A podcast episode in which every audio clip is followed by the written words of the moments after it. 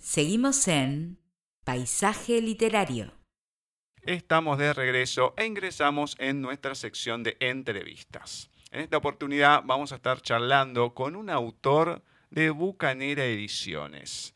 Es la primera vez que vamos a entrevistar a alguien de esta editorial comandada por Jorgelina Etze, que ya la hemos entrevistado en el espacio de Lubina Editorial. Entonces hoy Alejandro Baravalle nos va a estar presentando La sombra en el reflejo, que es un libro de relatos, pero que trae una charla muy particular, una forma de ser, de mirar, de encarar las situaciones, con su taller, con varias cuestiones. Vamos a hablar con él porque da mucho para hablar, hay mucha tela que cortar con Alejandro. Bienvenido a Paisaje Literario. Alejandro, ¿cómo va todo por ahí? Muchas gracias, eh, Gustavo, por invitarme. Todo bien, por suerte, todo bien. Me alegro que sea así. Hoy en día, como vengo diciendo hace rato largo, no es para menos que se esté bien o medianamente bien. O sea, no es para menos con todo lo que pasa. No es poco, no es poco. Olvídate. Y después de algunas cosas que vamos a ir hablando después de lo tuyo, de lo que has escrito, bah, menos que menos. Ya la gente ya se va a ir dando cuenta. Pero para comenzar, la primera pregunta que le hago a cada persona que pasa por primera vez en este programa, tu caso, ya que es personalizado, ¿qué me podés contar de Alejandro Baravalle en la voz de Alejandro Baravalle? Uf, qué difícil para, para empezar o para terminar, para lo que sea. Y digamos que mm, soy alguien a quien siempre le gustó la literatura, una de las pocas cosas en la que fui constante, en todo sentido, en el gusto y en hacer algo para terminar materializando ese gusto. En alguna obra, si, si no es un poco pretenciosa la palabra.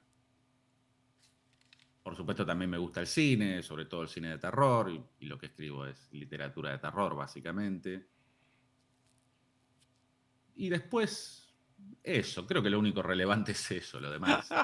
lo demás sería lo que, lo que le pasó a cualquiera, los altibajos de cualquiera en, su vida, pero carecen de todo interés. Por eso uno lee y escribe, entre otras cosas, porque eh, ah, por lo menos para mí el resto... No, o no tiene tanto interés o lo tiene nada más para uno. Claro, no, no, no, obviamente, obviamente. Bueno, genial, genial. Bueno, entonces, contame, ¿cómo es que llega a tu vida la literatura y cuándo es ese momento que ves y, decís, mm, me gusta escribir, quiero hacer esto. Sí, yo creo que cuando uno crece, se inventa un relato de cómo llegó a la literatura.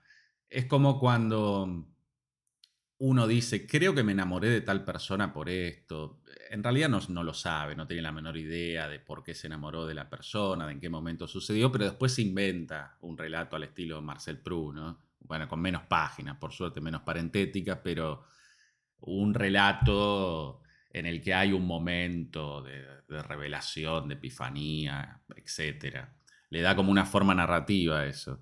Lo cierto que no lo sé, pero mi relato inventado, no sé si empieza, pero la primera imagen que se me viene es de chico, cuando me iba de vacaciones con mis padres, recorriendo las librerías de la costa, esas en las que se canjeaban muchos libros. No sé si ahora sigue usándose eso, pero en aquella época uno compraba un libro, lo leía, después lo, lo daba como parte de pago de otro libro y era una época curiosa porque además, a la corta edad que tenía, no tenía ni un canon literario personal, ni, ni escritores que a mí realmente me gustaran, que, que, yo dijera, este es mi equipo, estos son mis 11 o mis 20 o mis 5, lo que fuera.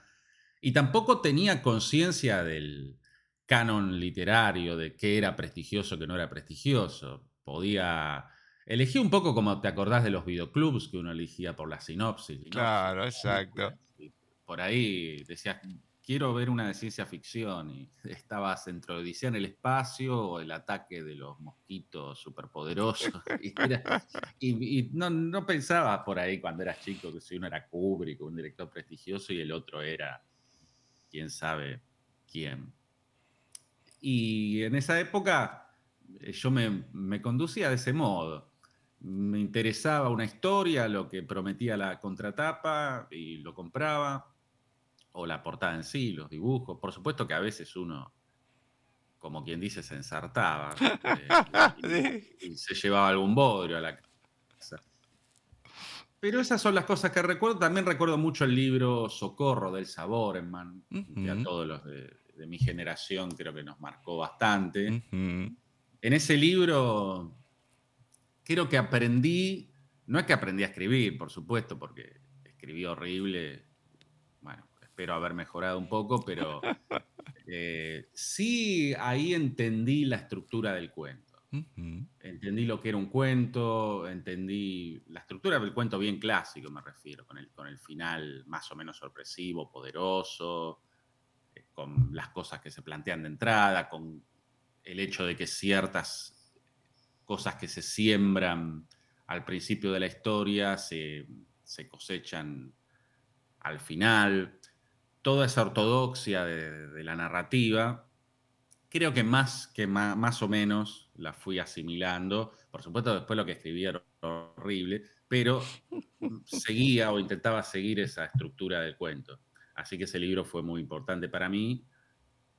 Y ya te digo, eh, eso es lo que recuerdo. No sé cómo habrá sido. No porque la verdad no recuerdo un momento que no. No recuerdo un momento que no hubiera sabido leer, que por supuesto lo, hubo, como todos, pero no recuerdo no saber leer.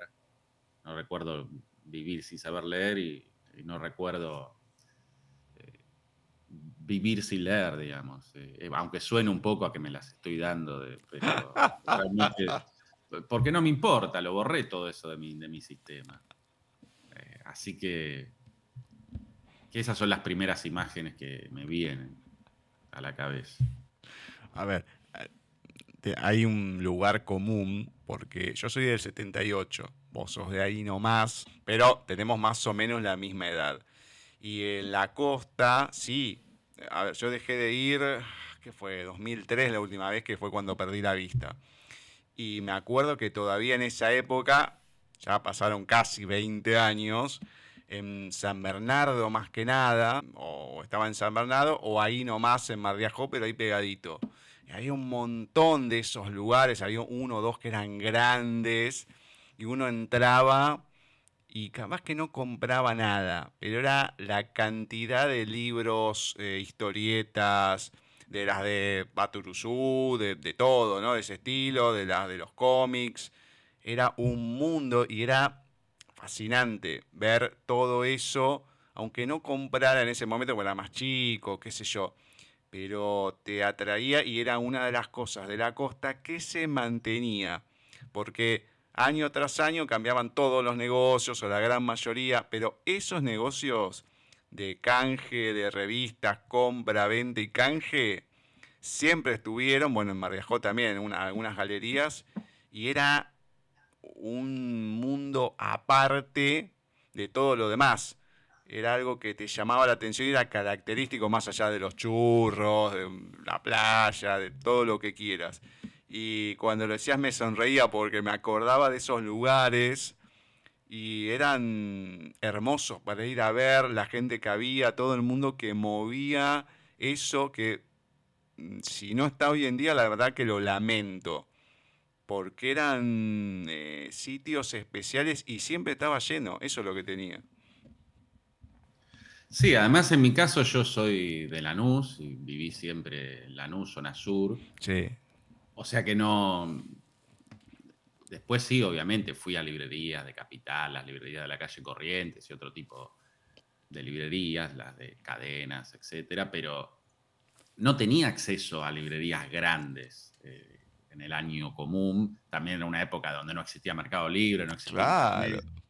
Entonces, si bien podía comprar cosas, eh, no es que compraba nada más cuando iba de vacaciones, pero claro, eh, era como una especie de, niño de pueblo que, se encontraba con las luces de la gran ciudad. Para mí era eso, ir a esa Eso era lo, que representaba.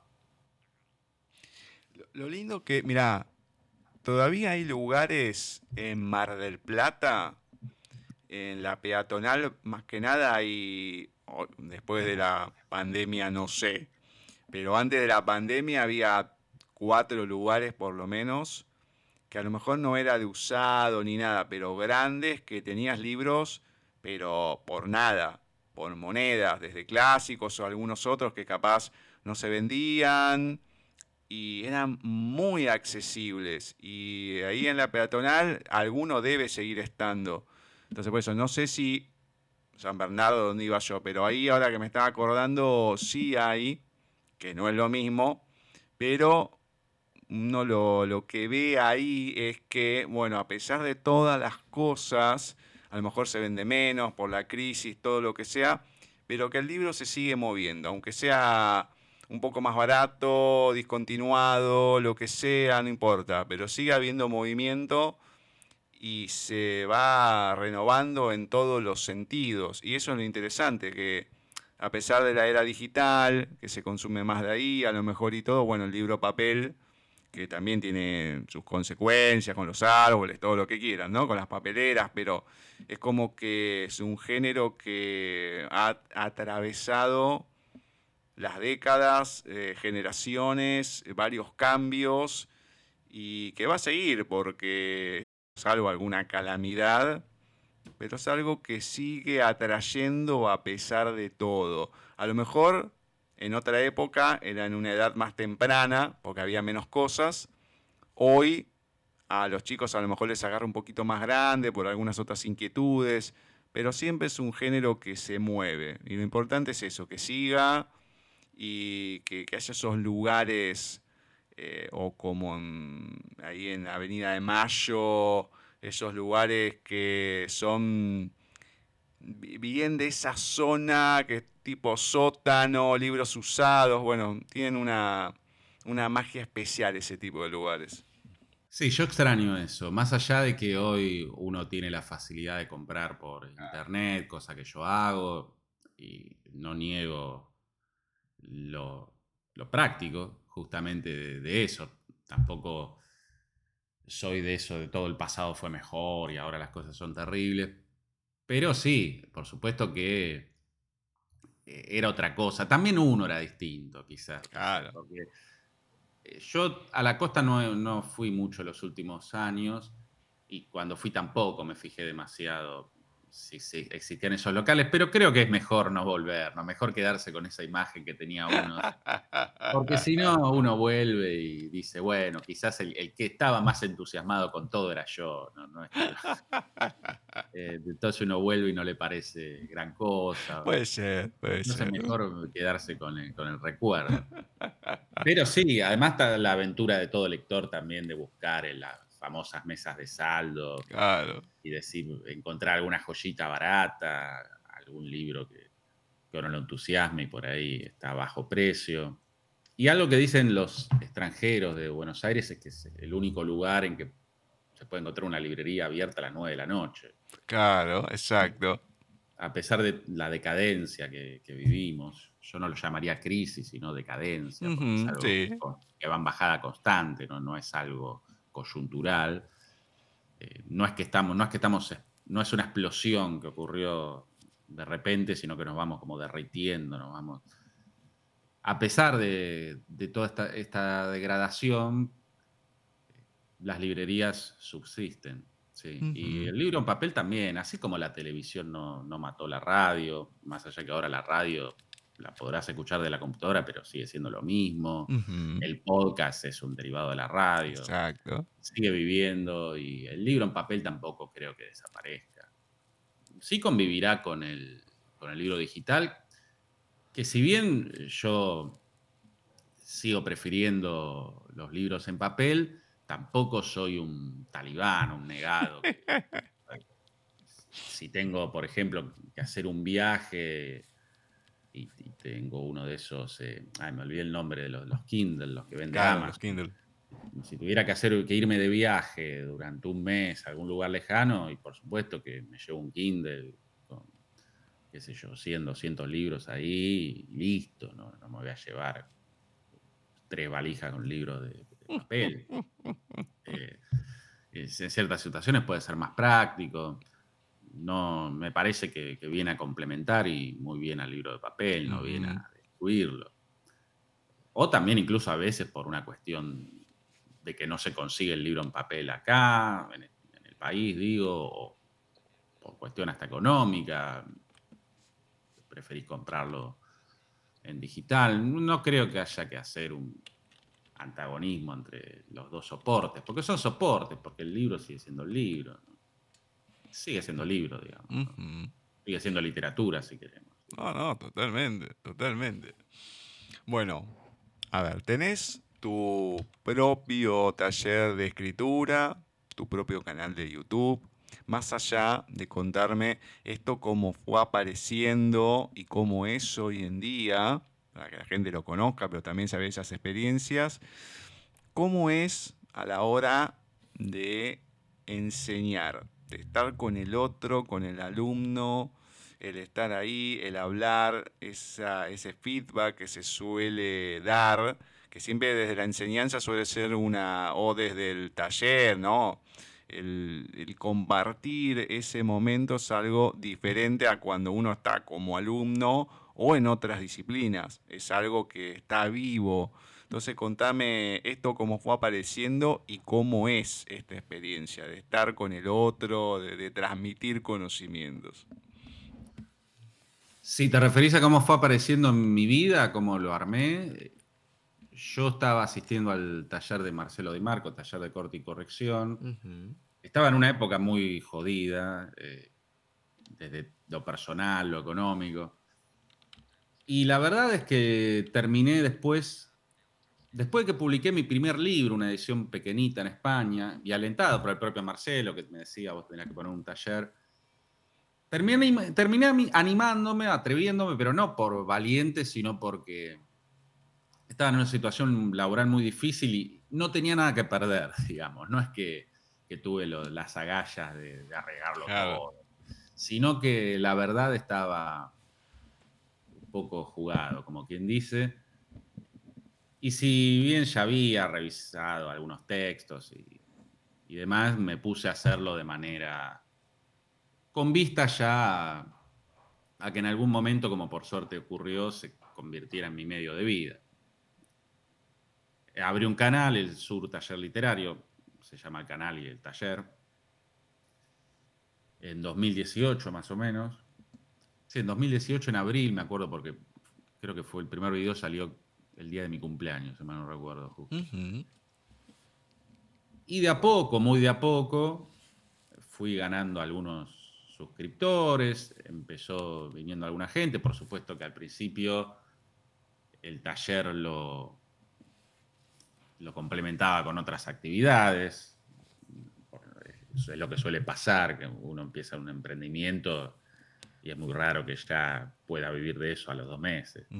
Así que, entre otras actividades que tenía y el taller, que de vez en cuando venía alguien, más o menos me las arreglaba, y por fortuna con el tiempo el canal fue creciendo, compré una PC mejor, compré un micrófono mejor, algunas cosas como para mejorar la calidad dentro de todo, dentro de lo posible. Por supuesto, no me voy a comparar con canales de YouTube que ya tienen una producción prácticamente televisiva en el sentido de que tienen editores profesionales, tienen sonidistas profesionales, tienen cámaras extraordinarias.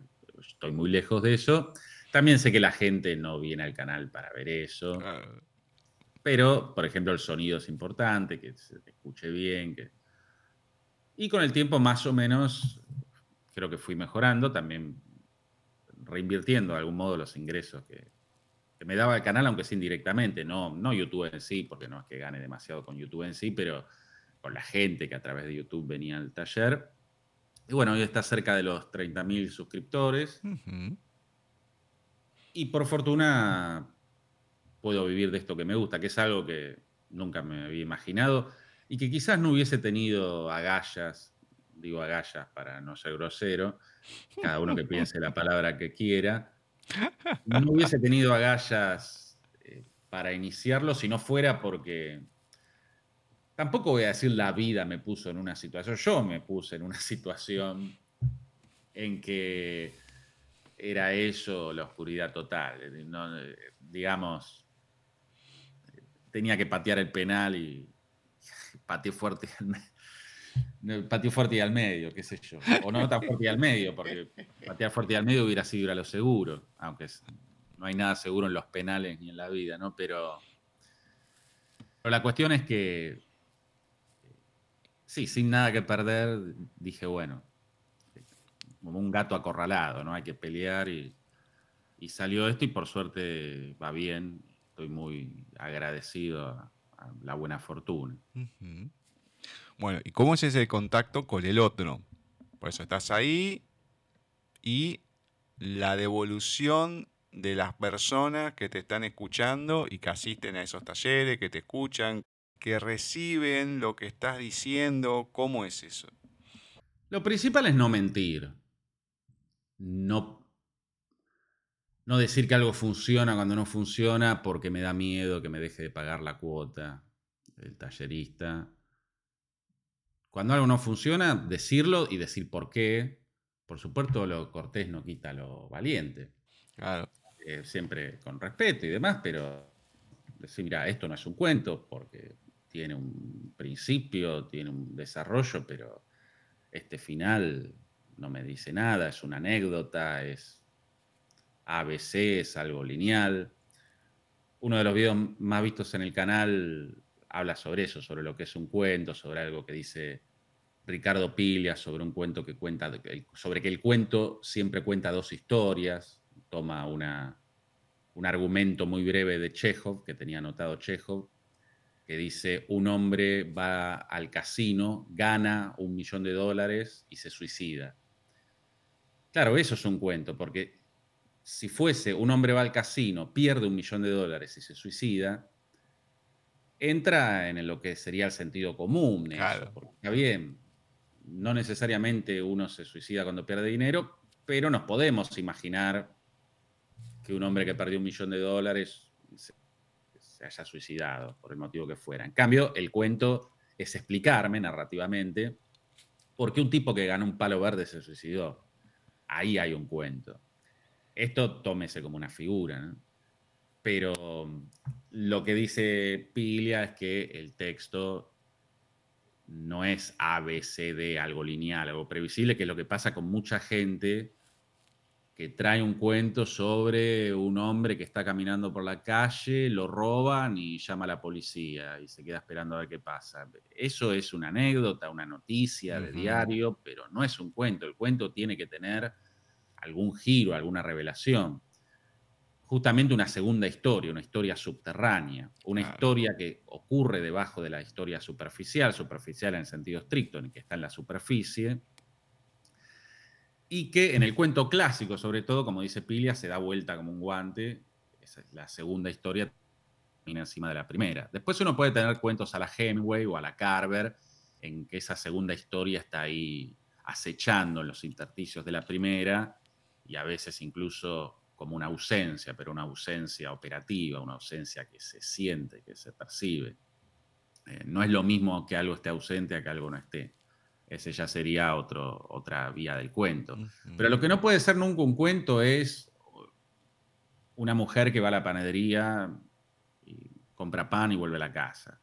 Sí uno puede escribir un cuento sobre una mujer que va a la panadería y compra pan y vuelve a la casa a condición de que suceda algo subterráneo, algo que el lector puede intuir y que el, escritor tiene la misión de hacer que el lector intuya, que es mucho más que ir a comprar pan a la panadería. Entonces, la gente que viene al taller ya ha visto por lo general esos videos, ya conoce la manera en que digo las cosas, en que trabajo y por fortuna no he tenido muchas malas experiencias con gente que, oh, estás destrozando mi arte porque yo soy muy original, eh, porque escribí este bodrio y no leo para no contaminarme, o esas imbecilidades que todos hemos dicho alguna vez. Eh, y si a alguno no le gusta, se va. Va a pensar la persona y tiene razón, lo que me pasa con tu texto, qué sé yo. Que Además eso depende de cómo me levanté ese día, o si tal texto me hace acordar a mi abuelita, o Eso carece absolutamente de importancia, eso es subjetividad, eso es sentimentalismo, no, tiene nada que ver con evaluar de verdad un texto literario. Con esto no digo que sea perfecto, me puedo equivocar como cualquiera, pero a lo que voy es que trato de ver si algo funciona de una manera lo más objetiva posible. Sobre gustos, eh, si bien hay un montón escrito sobre gustos, pero sobre gustos en sí no se puede debatir o, nada. Si, a vos te gusta el helado de frutilla y el dulce de leche, no hay nada que debatir. Ahora, si fuéramos reposteros, podemos debatir si es mejor el helado de una heladería o de otra. Podemos decir, bueno, vamos a evaluar la intensidad del sabor, la cremosidad, no sé, tenemos ciertos ítems, ciertos aspectos que pueden eh, tratarse de manera bastante objetiva y podemos decir qué heladería es mejor que otra. Después a vos por ahí te gusta la peor, no importa. Por ahí te, te gusta ver más rápido y furioso que el padrino, o incluso a mí mismo a veces, por ahí no tengo ganas siempre de ver el padrino, a veces tengo ganas de ver una película mucho más mala o muy, inferior al padrino, pero que me, divierte más en ese momento. No pasa nada. Pero a la hora de hablar en serio y, hablar con criterio, bueno, no es tan así como, o no es así eh, como, ay, eh, lo que uno cada sienta, lo que a cada cual le guste. Esos son las excusas para no pensar, que estamos llenos hoy en día de ese tipo de, no necesitamos más críticos, decir una publicidad. Eh, todas son excusas para no pensar. El que, lo que a mí me pasa, lo que yo siento, además del narcisismo tan propio de nuestra época. Pero la mejor manera de no pensar algo es ese sentimentalismo atroz. Me encanta. Ahora sé por qué la, gente te sigue. Porque cuando uno habla así es diferente. Yo lo único que subo al canal de YouTube que tenemos son las entrevistas de doblaje. Eh, porque se consumen un poco más ahí que en otros medios y demás. Se hacen en audio, pero le pongo imágenes y se sube. Y siempre, o lo he repetido varias veces. Digo, yo no busco el seguidor. A ver, primero no lo hago en vivo, lo grabo. Entonces, ya de por sí no busco el seguidor ni que me estén influenciando para hacer una pregunta o no. Pero lo digo, no, yo lo hago porque me gusta, por el placer de hacerlo. Si alguien lo quiere consumir, genial, pues son entrevistas largas, a veces son cuatro horas, qué sé yo. Entonces, eh, uno dice, no, no la va a escuchar nadie. Y si no la quiere escuchar nadie, que no la escuche nadie. ¿Está bien? Yo no, no, eso no lo uso para vivir. Pero mm, no podría hacerlo de otra manera porque no me saldría. O sea, soy así. Entonces entiendo la manera de ser que tenés de ir con franqueza y creo que es eso lo que valora la gente al fin y al cabo. Porque yo creo que la gente está cansada que le digan, no, mirá, me tenés que seguir, no, mirá, es así, no. Eh". Entonces encontrar a alguien que te diga las cosas de una manera relativamente objetiva, mm, que ven que no está mintiendo en lo que dice, entonces vos decís, bueno, este no me va a decir algo porque sí como decís vos, porque o para que lo siga, o para la plata, por lo que sea, no, porque lo piensa y porque cree que es lo correcto y demás. Y eso hoy en día en ningún ámbito se suele encontrar. Así que creo que ahí está un poco la clave de las cosas. Sí, además uno terminaría trayendo un tipo de gente con la que sería espantoso trabajar. A mí alguna vez me han comentado con las mejores intenciones en el canal de YouTube, deberías prenderte a, este asunto de las series y comentar los capítulos de Juego de Tronos, que aparte no la vi nunca Juego de Tronos, pero pongamos. Y primero que no sería negocio para mí, porque probablemente no estaría trayendo a público interesado en la literatura y en la escritura, estaría trayendo a público interesado en las series. Eh, y, además, si yo tuviese un discurso así sentimentaloide o me sumara a esta dictadura del relativismo, este relativismo absoluto, eh, para el oxímoron, y terminaría trayendo a gente de ese tipo y terminaría mi trabajo se terminaría convirtiendo en algo insalubre. Y ya hice trabajos insalubres. Eh, por ejemplo, en la época de la flexibilización laboral he pasado por los call centers, esas sucursales del infierno, en que nos ponían a trabajar. Eh. Así que, ¿para qué? Porque para terminar trabajando de algo espantoso, y bueno, me imprimo un currículum y voy a pasear por oficinas, ahí está lleno de trabajos espantosos. Así que, por fortuna, hoy trabajo con gente que sabe cómo, cómo soy, cómo me manejo. Algunos por ahí vienen, están un mes y se van, otros están mucho tiempo, pero hablamos un idioma común. Eh, eso no quiere decir que lo que yo diga no puede, no pueda ser discutido. De hecho, muchas veces eh, alguien me dice, no, pero mirá, si vamos por acá, sí, tenés razón. O en las clases grupales se me ocurre una idea a mí y a, uno de los alumnos se le ocurre una idea mejor y perfecto, va la idea mejor.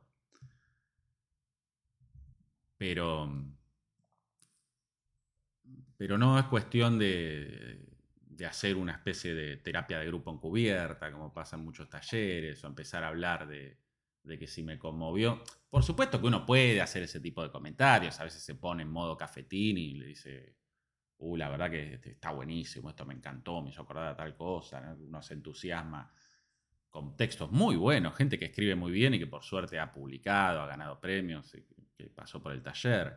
Hay veces que, que hay textos tan buenos que uno nada más limpia un poco la Ferrari para que se luzca, pero en realidad ya es un cochazo, ya no necesita que uno haga demasiado. Así que por fortuna tocan ese tipo de textos. Otra vez también uno se entusiasma porque ve que hay gente que quizás no tiene todavía bien aprendidas ciertas cuestiones técnicas, le falta oficio, pero que gente joven y que tiene un potencial extraordinario y que de hecho escribe muy bien. Yo pienso, ojalá, a más de uno le he dicho, ojalá tu edad yo hubiese escrito lo, bien que escribís vos. Y, está bueno que esa gente no caiga en manos de, de personas que, que hagan este, este puro alarde de subjetividad o que o que lo censuren también, porque eso también lo he escuchado. Hoy en día ya sabemos que vivimos en una época que tiende bastante a eso, a juzgar ideológicamente los textos.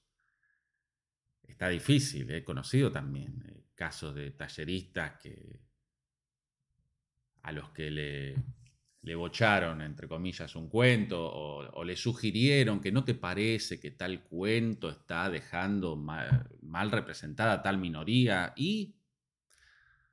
Porque yo me pregunto si dirían lo mismo si, si, ese cuento hubiese dejado mal representada una minoría de cura, por ejemplo. Porque también hay minorías a las que se puede atacar y otras que no. Eso es otra cosa lamentable que vivimos en nuestra época. Por suerte, eh, esa gente, creo que en mi taller eh, intentaré ser benéfico y si no, por lo menos no, no, voy a hacer una molestia para que su talento se desarrolle. Al menos no ser un obstáculo. Intento, ser un poco más que no ser un obstáculo, sino ayudarlo. Pero sí, es eso, es porque todos necesitamos una mirada ajena, calificada y sincera yo también, cuando escribo mis propios textos, comparto con colegas, todo. A veces uno comete errores, pero que se da cuenta tu sobrinito de 5 años y vos no te das cuenta. Eh, los famosos errores de bulto, ¿no? Un personaje entra a una. Eso me pasó en un borrador que tengo en una novela. Un personaje entraba al mediodía a una casa, hablaba tres palabras con el que estaba dentro de la casa, salía y era de noche. Y uno se lo comió, se lo comió con frita, porque no te das cuenta. Eh, claro. Y también, bueno, otros errores que nadie es perfecto. Yo también, por supuesto, que se me pueden pasar errores gramaticales, errores de toda índole. Eso desde ya. Bueno, vamos a hablar antes de lo que es la sombra en el reflejo. Quiero que me comentes de los, de los dos libros anteriores, de Utopía y otros encierros oscuros, y El sueño del amor engendra monstruos. Coméntame de estos dos, de qué tratan, cómo se fueron armando, para que la gente también sepa, y después ya si nos adentramos al nuevo libro de Bucanera. Utopía es un librito muy cortito con tres cuentos el que ocupa casi todo el libro es el que le da nombre, Utopía. Creo que tiene unas 11.000, 12.000 palabras y los otros son dos cuentos breves. Ese libro lo logré publicar en España, salió porque quedé tercero en un concurso. Hice un rejunte de cuentos, la verdad, de lo que tenía y le di ese nombre como para que más o menos dar una ilusión de homogeneidad en los relatos. A los, a los editores del libro de cuentos les encanta que haya una, un, sí, un hilo conductor. La verdad es que no, bueno, lo había la oscuridad, pongamos, qué sé yo. por fortuna salí tercero en ese concurso y me publicaron. Fue mi primera publicación individual, por así decirlo. Había participado en alguna antología, también alguna publicación web, pero mi, primera, mi primer libro en papel con, con mi nombre ahí Así que siempre le, voy a estar agradecido a la gente de Letras Cascabeleras, en una, una editorial, una asociación sin fines de lucro en, España, que deben seguir haciendo concursos. Y la verdad no tenía mucha fe en quedar, porque eran tres cuentos con lenguaje muy argentino, además terror, que el terror en concursos generalistas, no sé cómo llamarlos, en concursos que no son específicamente de terror, eh, es complicado que, que salgas premiado. Por fortuna me, premiaron y el libro salió en España.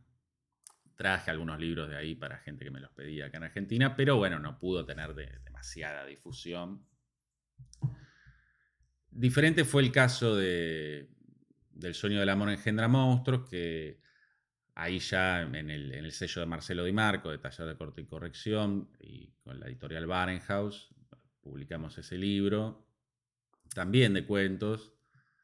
También de cuentos de terror, aunque algunas, en algunos casos podría discutirse, también podría decirse que son historias de violencia, pero todas relacionadas con el amor entre comillas, eh, estas eh, patologías del amor en todo caso, ¿no? de la posesión o del deseo, o también historias sobrenaturales en las que hay una historia de amor por ahí, y eso era lo que vinculaba a todos los cuentos. Elegí de los cuentos que tenía ya revisados, ya trabajados como para publicarse, eh, los que coincidían con esa tónica, que de hecho no fue buscada. De hecho, el propio Marcelo una vez me dijo, ¿podría sacar alguna colección? Porque tenés muchos cuentos, que además de alguna cuestión sobrenatural o violento, terrorífica, hay algún amorío, un amorío pesadillesco ¿no? en el medio. Así que ese fue mi, eh, mi segundo libro de relatos y el primero que apareció en Argentina. Y bueno, ya tenía el canal, ya lo, pude promocionar un poco más, además la editorial tenía más llegada y, y bueno, tuvo más difusión que el anterior. Bueno, ¿y cómo surge y qué se va a encontrar la gente en este, el de Bucanera, la sombra en el reflejo? Y la sombra en el reflejo surge por que Joretze, a, la que conozco, tengo, tengo una amistad, que, que es la, editora, la, jefa, la, reina madre de Bucanera, eh, me preguntó si, si quería publicar, si tenía cuentos para publicar o algo para publicar. Y la verdad que tenía varios cuentos que estaban ahí como para salir a, la cancha.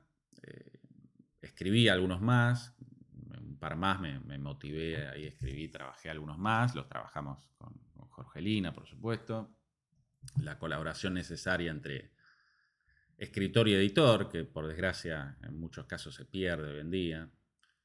Eh, los editores muchas veces son entre imprenteros y encargados de marketing, pero nada más.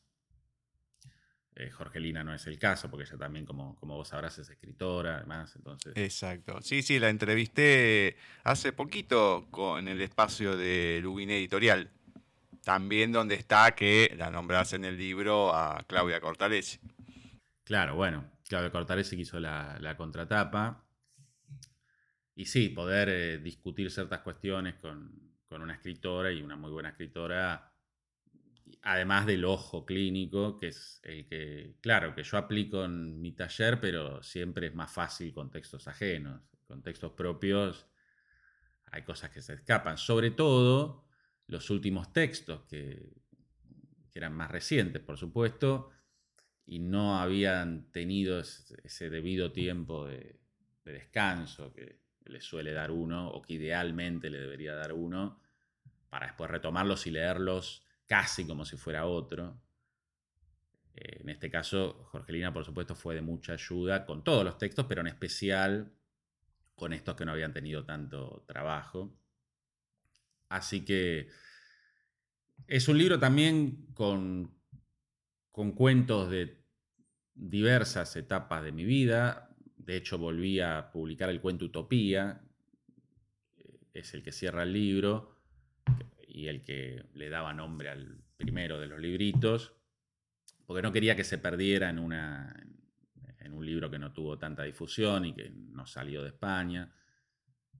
Lo publiqué con alguna que otra modificación, algún párrafo que me parecía que estaba de más o no me gustaba, lo saqué, o alguna frase que no cerraba del todo la modifiqué, pero básicamente es el mismo cuento con, con un par de mejoras, espero que mejoras. Y también eh, cuentos, otro cuento que había publicado en una, que es ese que abre el libro, que había publicado en una antología de una desaparecida editorial que ahora me olvidé el nombre. Ah, qué lástima. Pero bueno, unos muchachos que, que sacaban antologías de, terror argentinas, esta llamada Sangre Fría, me olvidé el nombre de la editorial. Bueno, mala suerte que era un cuento basado en una noticia real de unos chicos que en un barrio de Mendoza jugaban al juego de la copa o a la, o Ouija, ulala, señor francés, el juego de la copa. Em, y se terminaban colgando de unos árboles. bastante tétrico el asunto y mi misión era hacerlo más tétrico y más literario. Así que... Y hay cuentos, está dividido en tres partes el libro porque hay hay cuentos, quizá los primeros son un poco más clásicos, si se quiere. Eh, los de la parte de, la mitad son todos cuentos breves y están los únicos dos cuentos que no tienen ningún elemento sobrenatural ahí. Y los últimos son un, poco más retorcidos, creo, creo yo. Sí, sí, sí, sí, sí, sí, Son los menos clásicos por ahí, o los que menos asocia uno al terror, aunque en realidad hay escritores como Clive Barker que ya han hecho ese tipo de, horror, o en el cine David Cronenberg, que bueno, son gente a la que cito de una u otra manera con reverencia ahí en alguna parte del libro. Antes de ir comentando algunos y comentar algunas cositas de, de descripciones y demás, contame sobre la portada porque también le das un destaque en los agradecimientos y demás. Sí, em, la portada eh, la dibujó Facundo Quiroga, que no es el caudillo, sino, sino un muchacho que, venía al taller y que dibuja muy bien y le, pedí que hiciera el dibujo. Le pedí le pagué, aclaro, ¿no? A la gente hay que pagarle, no hay que pedirle por su trabajo.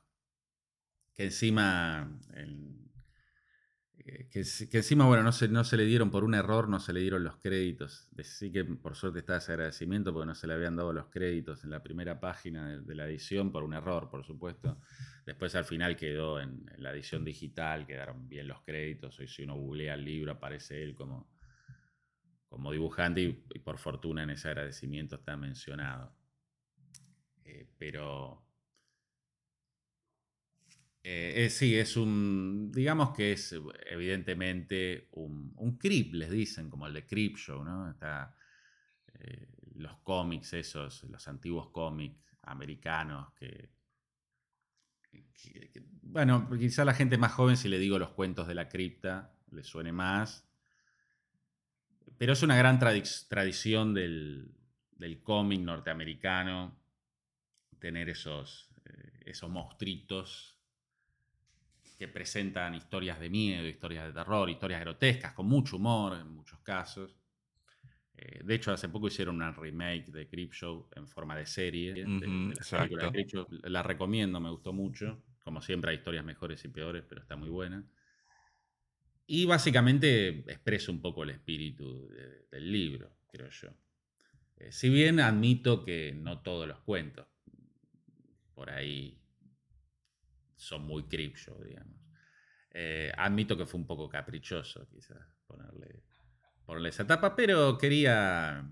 Además, quería hacer algo bien de terror, porque hoy hay mucho también vergüenza de, decir yo escribo terror, o, está esa cuestión de decir yo escribo terror, pero en el fondo el verdadero terror de mi generación fue X tema político, que siempre es el mismo, y lo que escribo es una metáfora de... Sí, sí, sí, sí.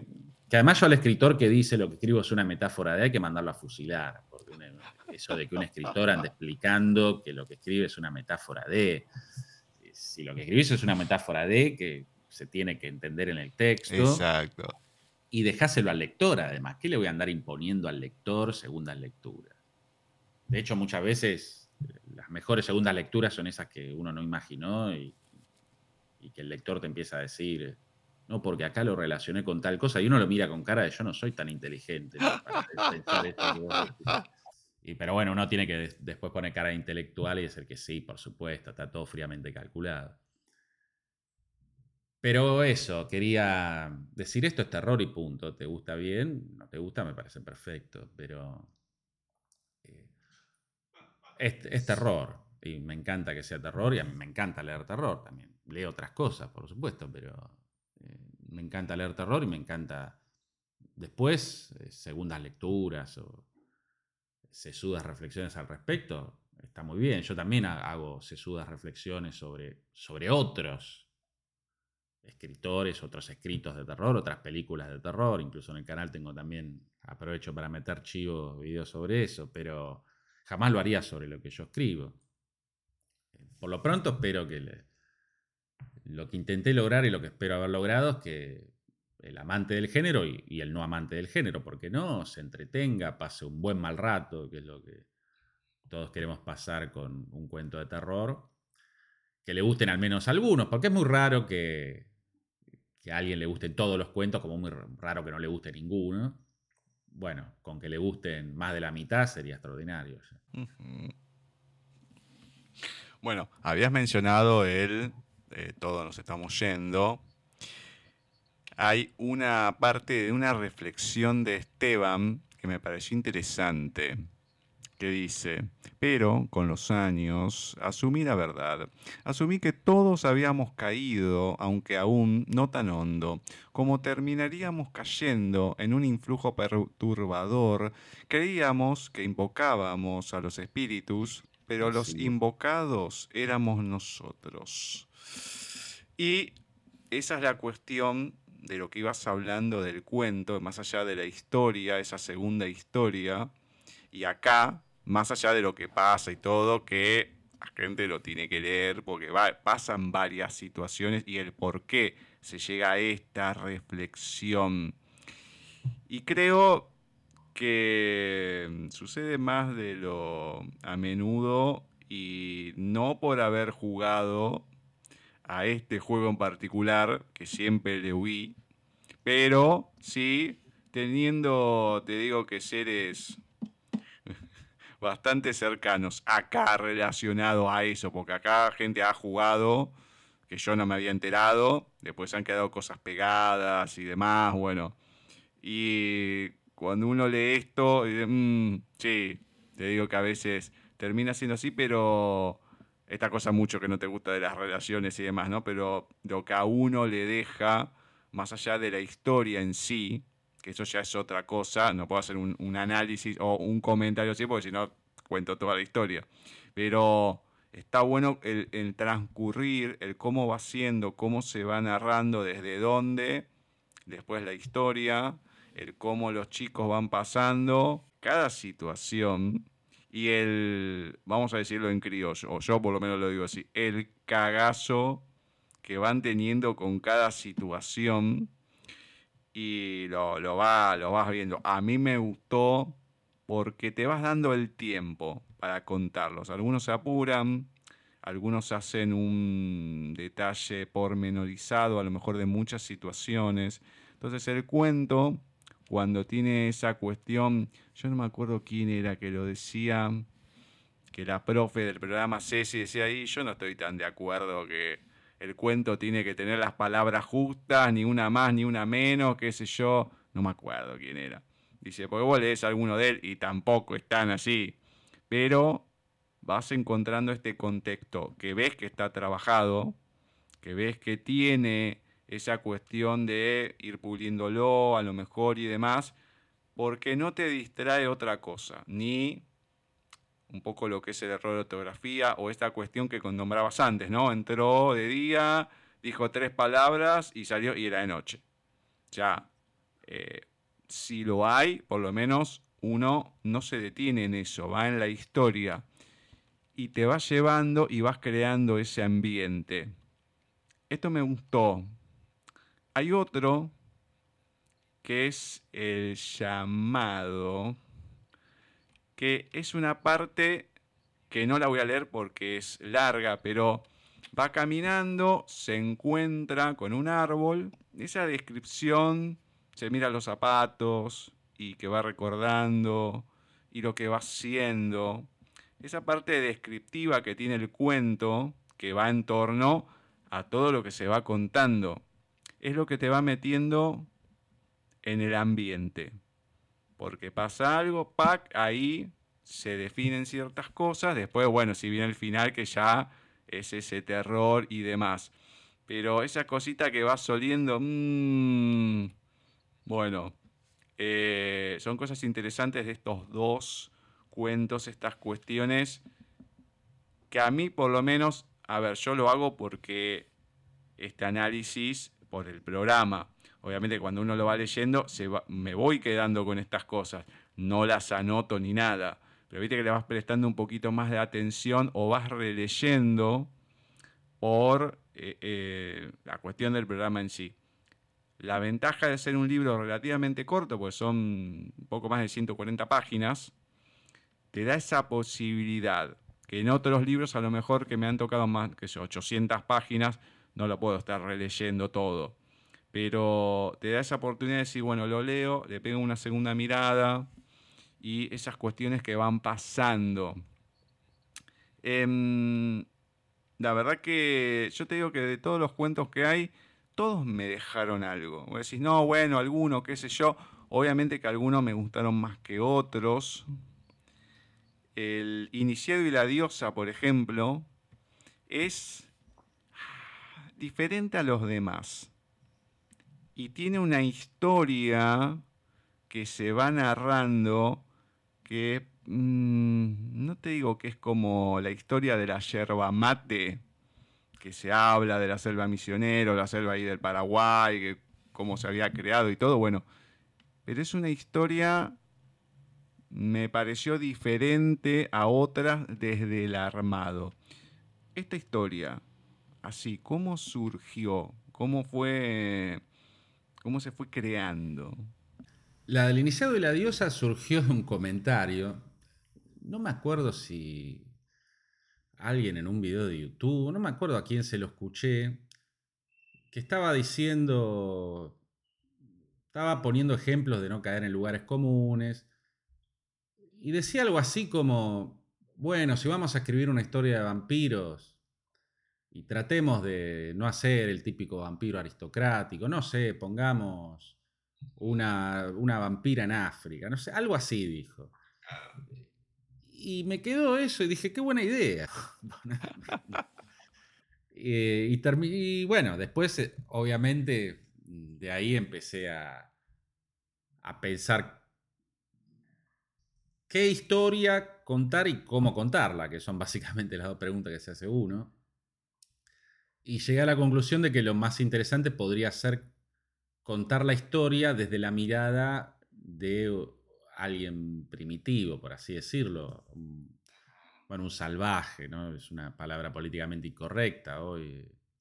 Eh, para salvaje está nuestra civilización también, ¿no? Pero eh, alguien que no supiera lo que es un vampiro, alguien completamente desconectado de la cultura occidental, o, bueno, de la cultura, si, si concebimos cultura como sinónimo de civilización, ¿no? También algo muy discutible pero creo que se entiende a lo que voy. Y ahí fue, fue saliendo la historia, sí. Una vez que uno más o menos sabe qué personajes tiene y casi que en ese sentido fue más un poco un proceso más de novela que de cuento, en el sentido de que los personajes y sus circunstancias me dictaron la historia, cosa que es más de repito, más de novela que de cuento. En general, el encuentro es al revés, la trama te... Primero vos tenés la trama en la cabeza y los personajes van a hacer lo que convenga a la trama. Van a ser y van a hacer lo que convenga a la trama. Acá creo que fue un poco al revés. Me agarré de esa idea que, habían tirado así por tirar. Y pensé en el punto de vista. Bueno, ¿desde qué punto de vista sería más interesante contar esto? Desde la vampira. No, no uso la palabra vampiresa porque uno piensa en tachas, látigo, no piensa en otra cosa. Prefiero vampira. Uno piensa en, desde el punto de vista de la vampira y no sé si, si tiene mucho interés. No, mejor contarlo desde el punto de vista de uno de estos salvajes, digamos, o primitivos. Hay creo que es una mejor palabra. Y que sea un chico, se me ocurrió, y que tenga que ver con el despertar sexual de este chico, que también es algo que se asocia desde siempre al vampiro. Y ahí fue saliendo la historia. Y sí, es diferente quizá también porque el ambiente es diferente. Porque otros cuentos por ahí son más urbanos, más de lugares cerrados a veces, o por ahí al aire libre como como el llamado, pero eh, en la calle, en la época actual. Y ese, en realidad ahí no está muy bien definida la época, ni, ni, doy muchas precisiones para no meterme en problemas. Digo, problemas literarios, ¿no? Porque cuando uno empieza a dar precisiones, aparece después la policía literaria, ¿no? Pero en realidad en esa zona, qué sé yo, el Borges le llamaba la policía literaria, ¿no? Sí, sí, sí. Y creo que ya por eso es distinto, se me ocurre también. que, por eso sea diferente. Mucho de lo que tiene tu cuento, más allá de la trama, la subtrama, es que los personajes, o por lo menos la gran mayoría de ellos, los que van apareciendo, tienen una cuestión psicológica desarrollada. No es que sí hay alguno menor que pasa así desapercibido, pero son personajes complejos, complejos desde el armado. Entonces no es que te centras solamente en la historia y el por qué. Está bien, el personaje como contabas, tiene que aportar a la historia y tiene sus porqués y, y para qué. Pero es el detenimiento también del personaje, de lo que le va pasando, de lo retorcido a veces del ser y del pensamiento. Entonces, eso creo que es una de las cosas más interesantes que tiene cada una de las historias. Sí, es que si el lector no se cree que los personajes son reales, no se olvida de que son nada más letras en un papel, no hay cuento de ningún género que funcione. En el terror muchas veces sentimos, no me atrevo a decir miedo porque es muy difícil dar miedo en literatura sobre todo, pero sí cierta inquietud, no tanto de la inquietud de los hechos objetivos, sino de la inquietud que siente el propio personaje. Tenemos ejemplos a raudales. Uno lee El gato negro de Poe y quizás hasta el final no, no hay tantas cosas objetivamente terribles que pasen, pero es es lo que siente el... Igual puedo estar equivocando porque hace mucho no lo leo. No, no, sí, sí, es más la, la, sugestión que tiene el protagonista de lo que va viendo y cómo lo va viendo que otra cosa, ¿sí? Hasta el final. Sí, sí, sí, es así. O a veces también jugar con los narradores no confiables, no en el sentido de que oculten información deliberadamente, sino que están completamente locos. Eso también lo hace Poe magistralmente en El corazón del actor, y que cuentan como si fueran normales cosas completamente descabelladas, y ahí es ese contraste el que produce la inquietud. Pero en realidad, en ese sentido, escribir terror es como escribir cualquier otro género. Después de ya que cada género tiene sus manias, sus trucos, sus características particulares, quizá la atmósfera puede ser más importante en un cuento de terror que en algún cuento de otro tipo, aunque siempre depende de, cada cuento. Pero esto de que los personajes tienen que ser de, de carne y hueso, tienen que salirse del papel, vale, creo yo, para cualquier género. Yo me refería a que en un cuento no, uno no, no tiene el tiempo ni la necesidad tampoco de hacer un desarrollo de personajes, bueno, a lo Dostoyevsky, quien, quien pudiera, ¿no? Pero como poniéndole el... Me refiero no con la calidad que lo hace Dostoyevsky, ojalá, pero eh, en tener un personaje que del que sepamos todo, que, dialogue tanto con, uno, con él mismo. En el cuento uno encuentra al personaje en una etapa de su vida y puede tener algunas pistas sobre su pasado, sobre lo que vivió, pero es un recorte de ese momento del personaje. Pero sí, uno tiene ahí que, con pinceladas, porque comparado con lo que es la novela son meras pinceladas, lograr que el lector se crea que ese personaje tiene todo un pasado, que, que no nació con el cuento, no nació junto al cuento para que lo leyera, sino que hay todo un mundo eh, alrededor del cuento y toda una historia alrededor del personaje que no la conocemos, pero que lo depositó ahí. Eso es lo que uno trata de lograr. Eh, por supuesto, cuando, cuando los cuentos son un poco más extensos, se hace un poco más. En cuentos muy breves, quizás eh, simplemente se mencionan un par de características o se menciona alguna obsesión o alguna locura del personaje y gira todo alrededor de eso y lo demás eh, que, el lector lo, intuya en el mejor de los casos. A eso me refería, pero eh, los personajes tienen, tienen que sentirse reales en un cuento de 500 palabras o en una novela de 800 páginas. Pero son distintas las maneras de hacerlo. Voy a comentar dos por encima y pregunto de otro. Hay uno que me gustó, pero mucho, que es Animales Misteriosos. Es uno de los menos sobrenaturales, pues no tiene algo sobrenatural. Es eh, muy reflexivo en algunas partes. Antes de ese, bueno, hay una pequeña cita, que es las criaturas, de algo que dijo el petiso orejudo, viejo conocido acá de, estas tierras, me hizo reír algo que, hay en el relato que digo siempre. Acá dice, las criaturas vivas se rigen por un sistema de premios y castigos. Y esto lo digo siempre, la gente se ríe.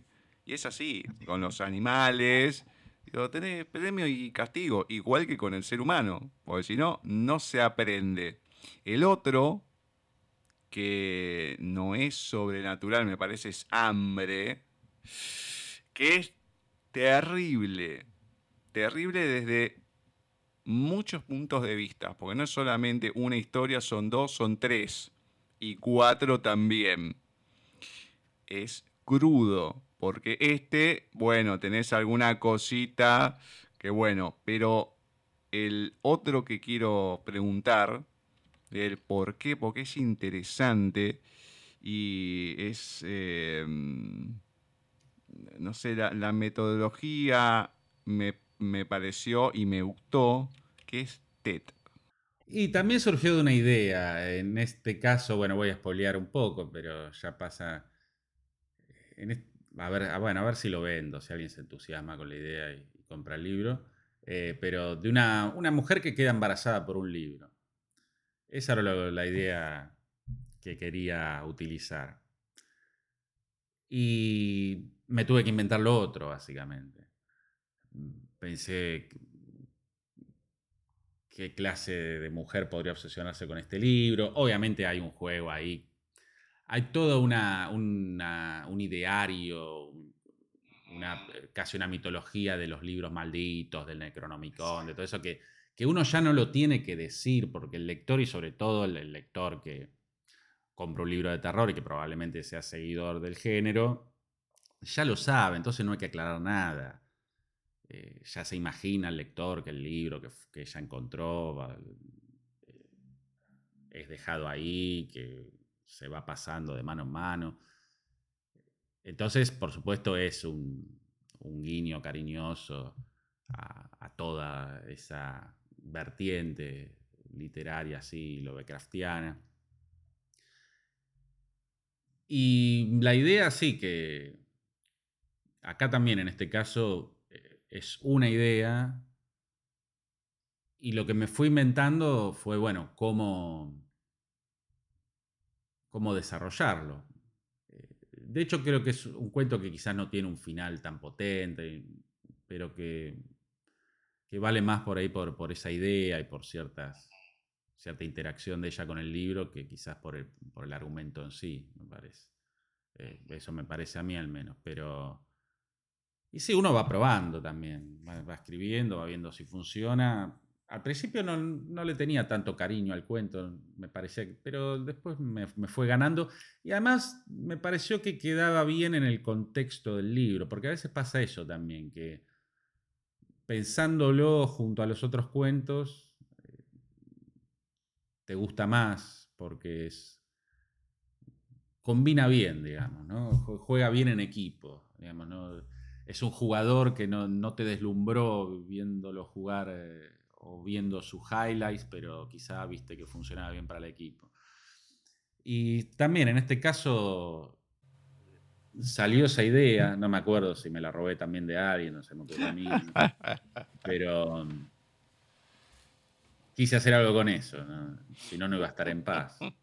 Así que, que me tuve, me tuve que, mi deber fue inventar todo lo que, lo que justificaba que esa idea se materializara. Y bueno, un personaje también particular. Exactamente. Bueno, hoy comento los, los últimos y hago una pregunta sobre el último, precisamente. Dos que son horrendos en todos los sentidos por la historia, no por cómo está escrito, la enfermedad y un asunto pestilente, que de este me mató el viejo, pero me mató, pero son, sí, sí, eh, horrendos en varios sentidos. Lo voy a dejar así para que la gente después saque sus conclusiones. Uno que me gustó mucho el final, que es la maldición, que un poco lo podemos comparar con algún otro que se habló ya.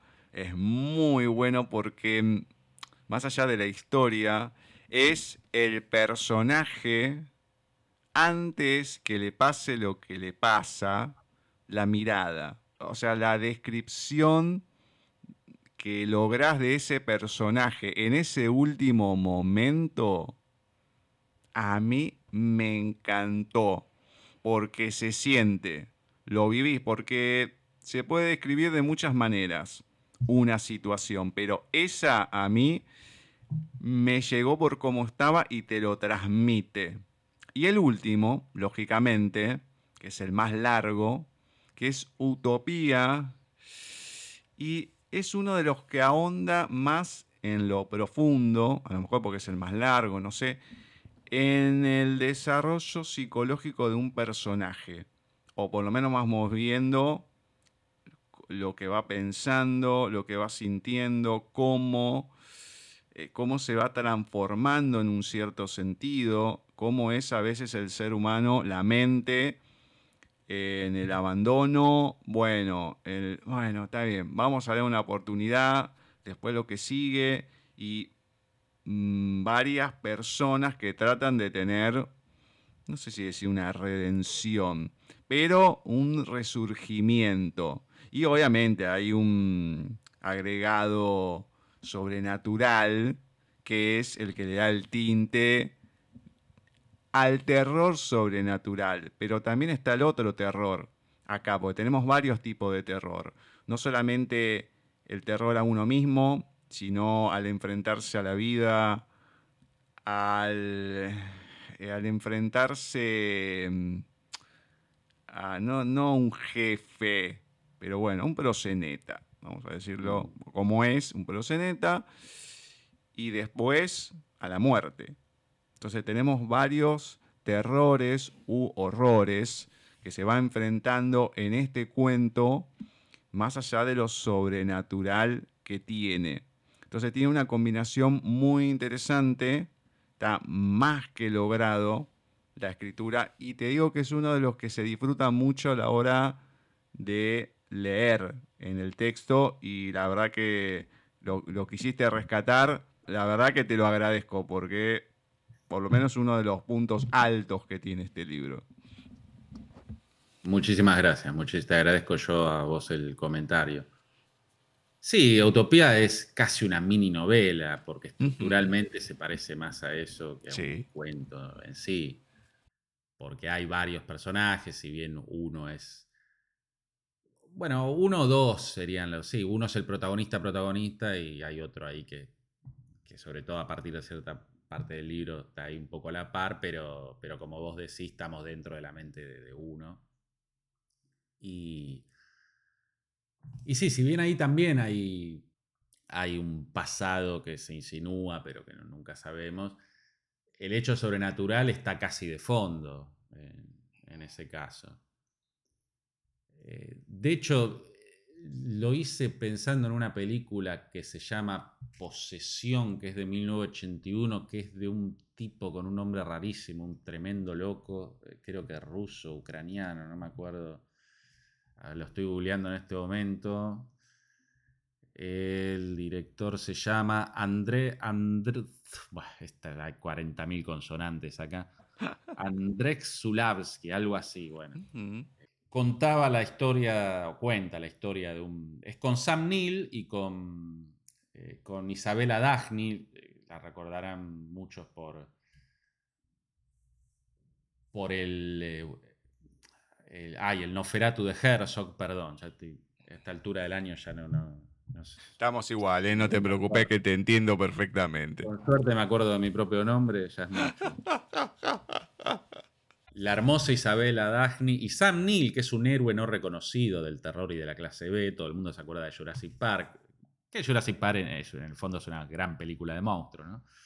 Pero Sam Neill tiene estuvo también en, La Boca del Miedo, la película de Carpenter. Tiene un montón, un montón de películas ahí de, terror y afines.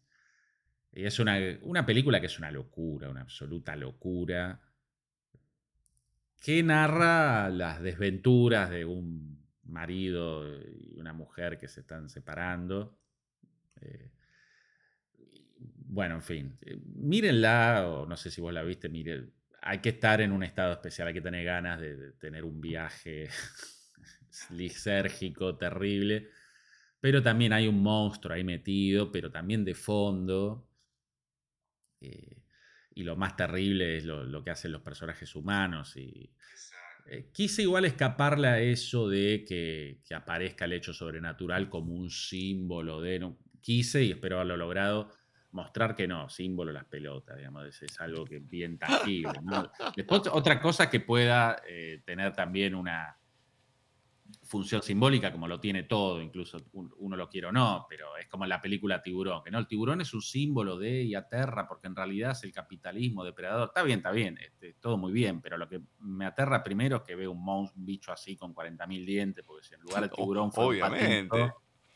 si en lugar del tiburón que no solamente eso, sino la música que te ponen. Que es eh, una de las cosas que ya te da el clima y por algo hasta el día de hoy se sigue usando en un montón de ambientes como la de psicosis. No, desde ya es una película, una obra maestra absoluta. Y ah. pensar que en los 70 era un éxito de verano. Eh, si uno piensa los éxitos de verano en esa época y los de esta, nos damos cuenta que hemos caído bastante. Pero bueno, eh, intenté que, no parezca una cosa alegórica, pretenciosa, sino todo lo contrario, una cosa muy serie B, si se quiere. pero, pero sí es, cierto que está un poco más de fondo, que aparece en sus momentos para hacer lo que tiene que hacer, pero es, por eso digo que es un poco una mini novela, de hecho, no está tan lejos de una novela en, la, extensión. Es un cuento largo, igual no me atrevería a decir que es una novela. tiene casi. Si, no tiene 50. Bueno, sí, tiene un poco menos de 50 páginas. Sí, casi 40, pero sí, sí, más o menos. Ahí nomás de, de una novela. Ahí nomás. Sí, no está tan lejos, digamos, ¿no? Entonces sí tiene más, más desarrollo los personajes. Ahí eh, es un poquito. Está un poquito en el medio, ¿no? no es tan no es tan cuento, aunque tampoco sea del todo novela. Así que sí, es, como decís vos, no hay más. Sí, además, de hecho, se podía haber ampliado, no sé si bastante, pero se podía haber ampliado, pero tiene esa dosis, te deja ahí con ciertas cuestiones, algunas son inquietudes que quedan, porque hay algunas que hasta el mismo personaje se lo plantea, y, mm, son de las lecturas que a veces no son cómodas, que son las que me gustan, porque no te dan todo masticado. Diciendo, bueno, este empezó acá, este empezó allá, esto terminó así, terminó allá, el pasado era este, era este, y viste, y tenés todo el cuadro sinóptico de todo al final de la novela. Y a veces te queda decir, sí, bueno, perfecto, pero mm, dame algo de incomodidad también, algo para que pueda pensar en alguna otra cosa y el querer saber, ¿no? Decir, ay, ¿qué puede haber sido esto? Es usar también la imaginación de uno, ¿no? No sacar conjeturas, no, quiso escribir esto, no, no, no, quiero que se imagina uno de lo que puede ser porque ya es otro mundo. Y acá, con el personaje de Marcos, pasa eso. A ver, Delia también, uno me quedan cosas ahí, pero más que nada con el de Marcos, con varias cuestiones que se plantea del por qué. Hay varios por qué que quedan ahí. Y eso está, está bueno porque te saca de la comodidad de leer algo como si fuera pasajero ah, y masticado. Eso es lo interesante que tiene. No, no solamente esta historia, varias, pero bueno, esta como es un poquito más larga tiene otro tipo de desarrollo, es como que se va metiendo un poco más y te da ese tiempo también para ir pensándolo y digiriéndolo de esa manera. Sí, yo creo que como hablábamos antes, también es una característica muy propia del cuento, esto de construir personajes con pinceladas y que el cuadro completo el lector se lo puede imaginar, pero no puede estar seguro de que su imaginación se corresponde con la realidad, porque en realidad es una realidad, que, porque es una realidad que no está expresada en, ninguna otra, otra parte. Y de hecho creo que es por eso que hoy la juventud tiende a leer menos cuentos. Lo he comprobado con mis propios libros, que alguien en Instagram reseña el libro y demás, y hay muchos comentarios de no leo cuentos, libros de no leo libros de relatos, o bueno, no leo libros de relatos porque le voy a dar una oportunidad, o bueno, está bueno para leer entre lecturas, no como si los libros de relato no fueran lecturas. En un país como este, que tuvo grandes cuentistas, ya, nombremos a Borges y listo, cerramos acá, pero después Cortázar, eh, bueno, Quiroga, que es uruguayo, pero cuando nos conviene lo, adoptamos. Eh, un montón de grandes cuentistas, eh, Abelardo Castillo, qué sé yo, podemos estar Exacto. todo el día nombrando cuentistas. Es triste y es curioso que que suceda eso en un país como el nuestro, que, los jóvenes tengan esa idea de que, primero esa especie de superstición cuantitativa, de que 500 páginas son mejores que 5, depende de quién haya escrito las 500, de quién haya escrito las 5. pero además esa idea de que esa idea de que los libros de relatos son una cosa menor.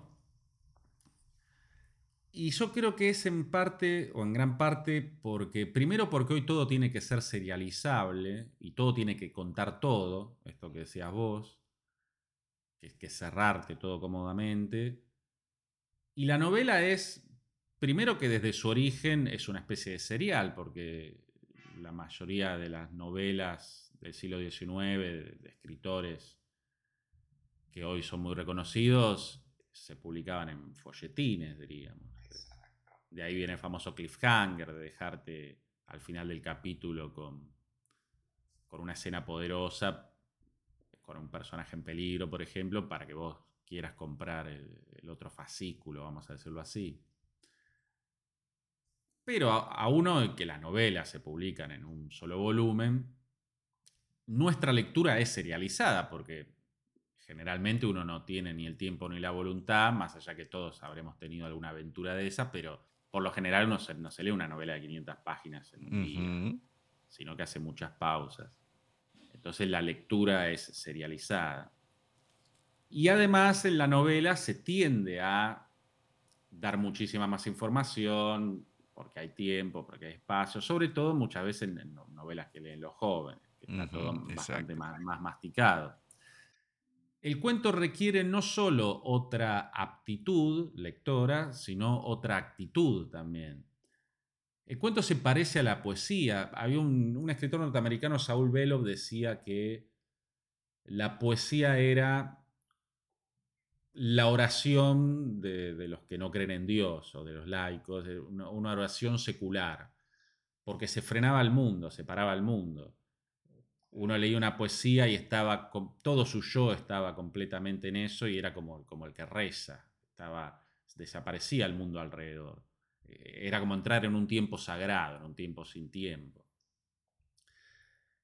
El cuento tiene algo de eso, eh, porque también requiere lo que hoy cada vez es más difícil por cómo están destruyendo nuestro cerebro las redes sociales y lo hiperestimulados que estamos o ese vicio de la gratificación inmediata. Lo que hoy cada día es más difícil, decía que es una atención plena, estar plenamente en eso, no estar, ¿no? Que mientras contesto un mensaje, que miro a ver si llueve, que me fijo si hay notificaciones en el celular. No, estar plenamente en, eso que estás leyendo. Ya Poe decía que el cuento había que leerlo de una sentada. Y él no lo aclaró porque no era necesario en ese momento, pero hoy diríamos, y con absoluta atención, sin andar eh, escuchando notificaciones ni nada de eso. Más allá que a veces en la vida cotidiana justo te tocaron el timbre, mala suerte, pero eh, lo ideal es que uno eh, se meta en el cuento y no, no, salga de ahí hasta que sale, hasta que termina el cuento.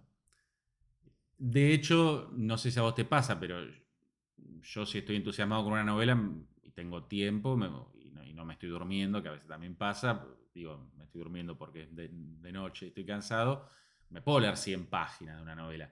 Ahora, ya es muy difícil que me lea el equivalente, eh, que 100 páginas repartidas en varios cuentos, porque generalmente un cuento, como que uno lo termina y necesita una pausa, masticarlo un poco, que, que, decante, que caiga lo que acabo de leer. No es lo mismo que leer Así como tampoco es lo mismo escribir. Eh, uno puede decir, bueno, voy a escribir una novela, me pongo como meta mil palabras por día. Uno, en cambio, no puede decir, bueno, me pongo como meta mil palabras por día y en dos meses voy a tener tanta cantidad de cuentos.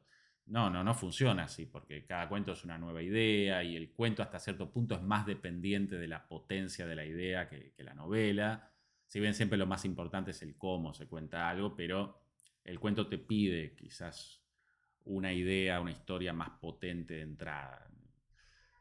Eh, entonces es algo que hoy sucede con, los jóvenes que no están, digamos que pueden hacer 10.000 cosas al mismo tiempo, pero no pueden hacer una. Que es a lo que creo que va nuestra, nuestra civilización. Eh, podemos hacer mil cosas al mismo tiempo, pero no podemos hacer una que, es bastante peligroso eso. Y es una pena porque el cuento está siendo dejado de lado por mucha gente. no por todos, por suerte, de hecho al, taller viene mucha gente joven que lee cuentos y que escribe muy buenos cuentos.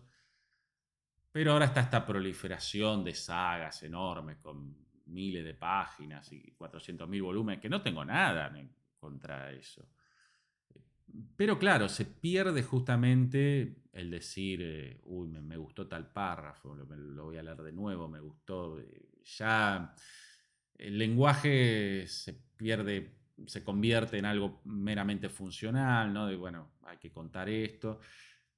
Pasan todos los órdenes, ¿no? Pasan el cine. Las películas de Marvel ya están, y esto no es una manera de decir, sino que me enteré la otra vez de que ya están, hay un modelo 3D de cómo van a ser las películas de Marvel ya antes de que se filmen, un modelo un poco rudimentario, pero ya están los planos, todo. El director es el empleado que va y que habla con los actores y ya pone la cámara donde, donde está marcado según ese modelo 3D hecho por el estudio, que sé yo quién lo hizo, por una especie de comité, ¿no? que ya tiene también una fórmula narrativa que funciona. Eh, y, bueno, el cine está muriendo, pareciera. Perdón por el dramatismo, pero eh, es que es cada vez más difícil ver una película que sea una película y no una especie de videojuego ahí prefijado. Y la literatura, eh, por un lado está buenísimo que tantos jóvenes lean, que tengan, que se hagan bookstagramers o, o instagramers, no sé, no sé cómo se dice, pero que reseñen libros, que está, está bárbaro, pero claro, hay gente incluso que me ha insinuado en comentarios en, mi canal de YouTube que videos de 10 minutos eran largos o 5 minutos eran largos, claro, porque quieren un TikTok de un minuto y que uno hable sobre el desarrollo de los personajes en un minuto. Habrá gente a la que esta entrevista le parecerá larguísima. Bueno, no sé, eh, quieren que todo, no todo se puede decir en un TikTok.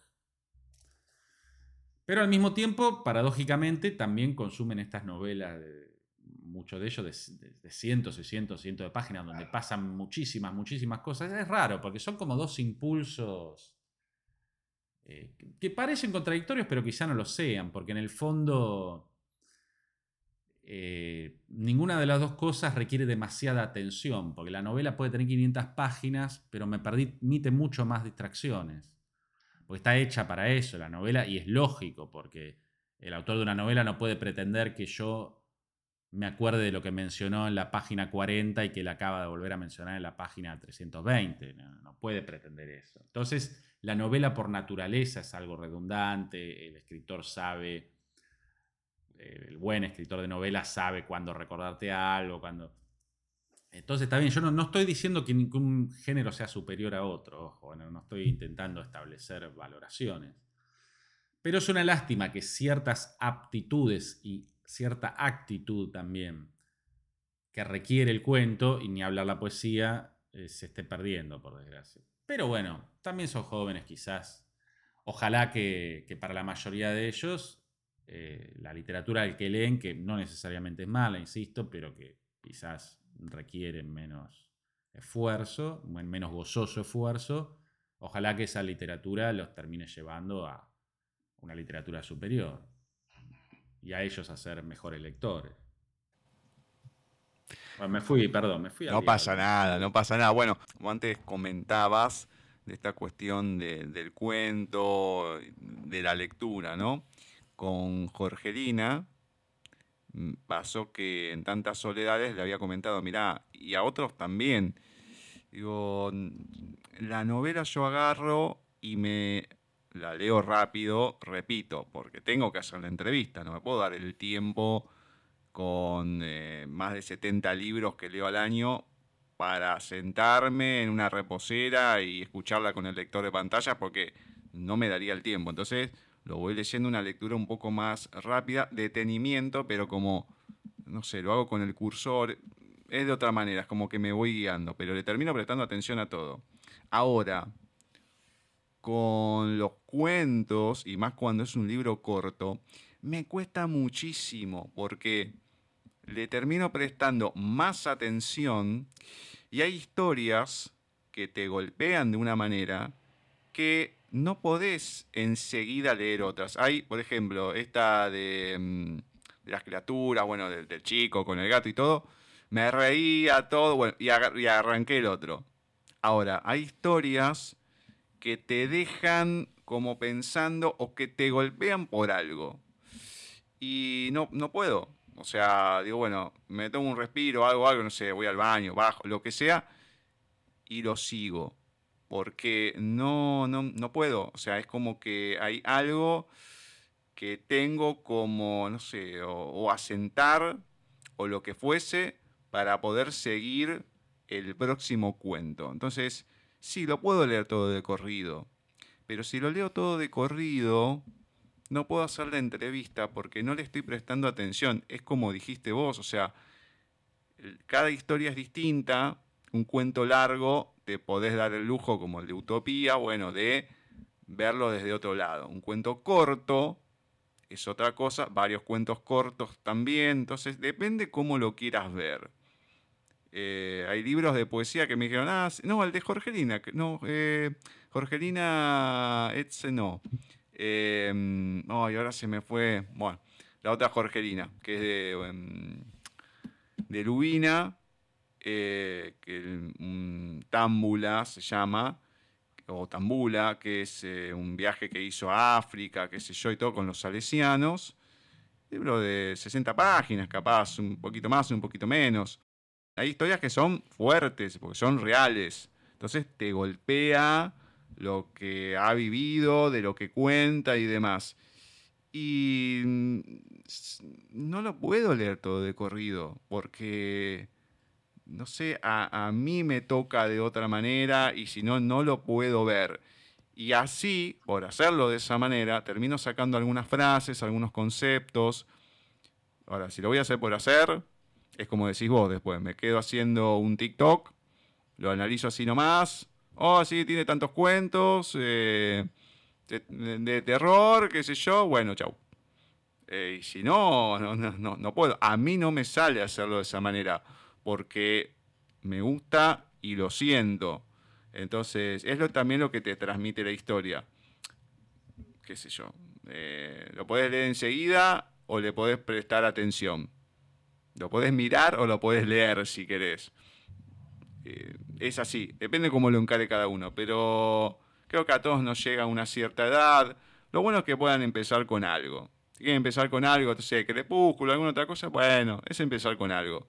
Y después, si te va gustando, uno después va adquiriendo otros gustos literarios y vas queriendo más la gran mayoría de la gente. Y bueno, ahí te vas metiendo y vas conociendo que hay tal autor, que hay otro, uy, mira esto, y vas descubriendo un mundo nuevo y capaz que empezaste con algo. A ver, eh, yo en el secundario siempre tuve buenas notas, de las pocas, en análisis de texto, en la historia. Y me sorprendía que los demás no vieran ciertas cosas de la historia. Digo, che, pero si esto está acá, o sea, ¿cómo no lo ven? Hay gente que se sacaba 10 en todo, digo, me llamaba la atención. Después no leí más cuando me quedo ciego, al año consigo un lector de pantallas, que es el JOS, y lo primero que leo es Harry Potter, que justo estaba terminando de escribirse. Bueno, qué sé yo. Después empiezo con Stephen King, que es uno de mis autores predilectos, junto a Isaac Asimov. Y después empiezo a leer otras cosas. Entonces vas adquiriendo, vas eh, buscando otras cuestiones, te van llegando. Entonces, bueno, ahí un poco te vas definiendo y vas viendo esos gustos que a lo mejor por alguna cuestión habían quedado ahí, aunque podía tener una cierta capacidad de análisis, pero no tenía ganas de leer porque estaba entretenido con otras cosas, porque tenía otra edad. Entonces creo que también es el, momento y el tiempo de cada uno para que te llegue eso. Lo, interesante es que llegue eh, en algún momento, no importa. Pero bueno, eso es lo que uno piensa. Yo celebro, de hecho, que, esté toda esta movida de, jóvenes que, aunque sea en TikTok un minuto o en Instagram en un texto breve, reseñen un cuento. Muchas veces la reseña es un resumen o una, algún comentario, pero bueno, no importa, no importa. Eh, uno lo toma como una recomendación de un amigo, como que se están recomendando ahí libros y, me parece muy bien. Eh, y sí, sí, tal cual como, como decíamos. Mm. Ojalá sean los puntos de partida. También es absurdo pensar que, un chico de 12 años le vas a dar la Divina Comedia o el Quijote. Ah, olvidate. A, gustar la literatura, ¿no? ¿no? No tiene sentido. Sí, sí, sí, pero bueno, por algo, por algo se empieza. Yo empecé en su momento con Elige tu propia aventura. Que me Yo gustaba. también eh, Era un espectáculo porque lo iba siguiendo y todo, bueno, y era de la época y demás, y lo iba a sacar a la biblioteca. Era lo único que sacaba de la biblioteca del colegio. Yo tuve, tengo, de hecho, de los viejos de tapa dura, eh, cuatro de los primeros 36, que eran 36 o 32, que eran la, saga original, ¿no? Después se amplió hasta hoy en día, que hay millones. Pero de esos primeros de la editorial Atlántida, eh, tengo algunos y son un tesoro, y bueno, y, ¿viste? y después te va quedando ciertas cosas, o el género de la ciencia ficción, ¿viste? Y vas incorporando, y te, uy, tal cosa, uy, ¿qué habrá sido de eso? Bueno, qué sé yo. Eh, que Mira, me de nombrarlos, pero sí, yo también. De hecho, hay uno que me quedó, que por desgracia, ahora tengo un par. Tengo ese del, del agente secreto contra los nazis, uno, y otro del expreso de los vampiros. Eso los tengo todavía medio destruidos, pero los tengo. y a mí que me quedó mucho, que no se lo habré vendido, no sé por qué me decís de ese libro, era uno que se llamaba El Hiperespacio lo tengo ese, sí, sí. Era extraordinario, que en un momento te encontrás con el autor del libro, una locura. Eh, un tal Packard, algo así. Eh, sí, sí, ese era el más conocido, sí, sí, era El que más no Hewlett Packard, eh, que no se confunda la gente. Sí, casi digo, te, juro que casi digo. Pero sería una impresora, ¿no? Que tenía vida y que, que imprimía los libros. Pero, pero sí, esos también fueron fueron lecturas que yo tenía de chico. Claro. eso me parece excelente. Por eso yo me lo que sí quizás es un poco preocupante es el hecho de cómo, pero ya en general, no solo pensando como lectores, sino como, como humanos, cómo, cómo se está cambiando nuestro cerebro en esto de, prestarle atención a tantas cosas a la vez y no poder enfocarse en una. No, olvídate, no, no podés, no, podés. Pero, después eh, seguro que está buenísimo que, que los pibes eh, estén usando las redes para, recomendar libros, para contar sobre sus lecturas. Sería más aterrador que en internet que uno puede encontrar casi cualquier cosa, no encontrar gente hablando de libros. Ahí diríamos, bueno, se terminó. Pero por fortuna. Y, no, por eso hacía la aclaración, que no es que yo tenga absolutamente nada contra las sagas juveniles habrá mejores y peores, como en todo. Pero yo mismo, yo también leía esos de R.L. Sting, los de Calofríos, ¿era que llamaban? Que eran... Sí, sí, sí, sí, el de Escalofríos, exacto. Esos también los leía, que hace poco creo que hasta se hizo una película con, esos libros. Así que por supuesto que fui un consumidor de, lo que se llama literatura juvenil o infantil. De hecho, ya te nombré Socorro de Sabor, en uno de los libros con la vida. Eh, es una pena que ahora no sé si se hacen muchos cuentos, se hacen más novelas, tipo Juegos del Hambre, todas esas cosas. No sé si se hacen tantos relatos. es una pena. Digamos que pasa que lo que hay relatos, pero lo que predomina en una magnitud importante en la novela, sí. Es como que los mismos editores, ¿viste? Si llevas relatos, llevas decir ah, no, no se vende, novela. Y bueno, pero y bueno, son pocos los que se arriesgan o por lo menos, mm, no sé, una cantidad menor que la gran mayoría, ¿no? Salvo que seas un superautor. No sé, si viene Stephen King, ah, escribiste el libro de cuentos, uh, dale, te lo publicamos. Puede publicar la lista de supermercado, Stephen King. Sí, bueno, pero por eso. Pero no, sí, no, hoy en día es como que se arriesgan solamente por novela. El cuento es medio Igual es curioso, porque dice, la gente no lo compra, pero si vos no lo vendés. Ah, e, ese es el tema. Si no hay oferta y la gente ni se entera y después va llevando a la gente a ese pensamiento en sí. Por eso eh, hablaba este de los premios y castigos, pero el cómo domesticar, ¿no? ¿Quién es uno y quién es el otro en un cierto momento? Y es así. ¿Quién, quién es el amo y quién es el esclavo? Citando uno de los cuentos. Bueno, antes del final, yo hay uno que no comenté porque me dijiste que lo ibas a leer, así que, ¿qué nos vas a compartir? En tu voz alguna lectura. Mira, te podemos leer el prólogo o si querés podemos leer Animales Misteriosos. como, quieras vos. Como salió publicado en, una revista web, revista Cronopio, podemos aprovechar y... Bueno, si vas a leer ese, voy a comentar el prefacio, que es un cuento en sí mismo. Está genial y más allá de la paranoia que va jugando con el personaje y el libro, hay una frase que me gustó que dice, un libro que está donde no debe no es un libro, es un monstruo. Me encantó porque en ese prefacio ya acá le das esa apertura a la gente va decir, esto es lo que te vas a encontrar.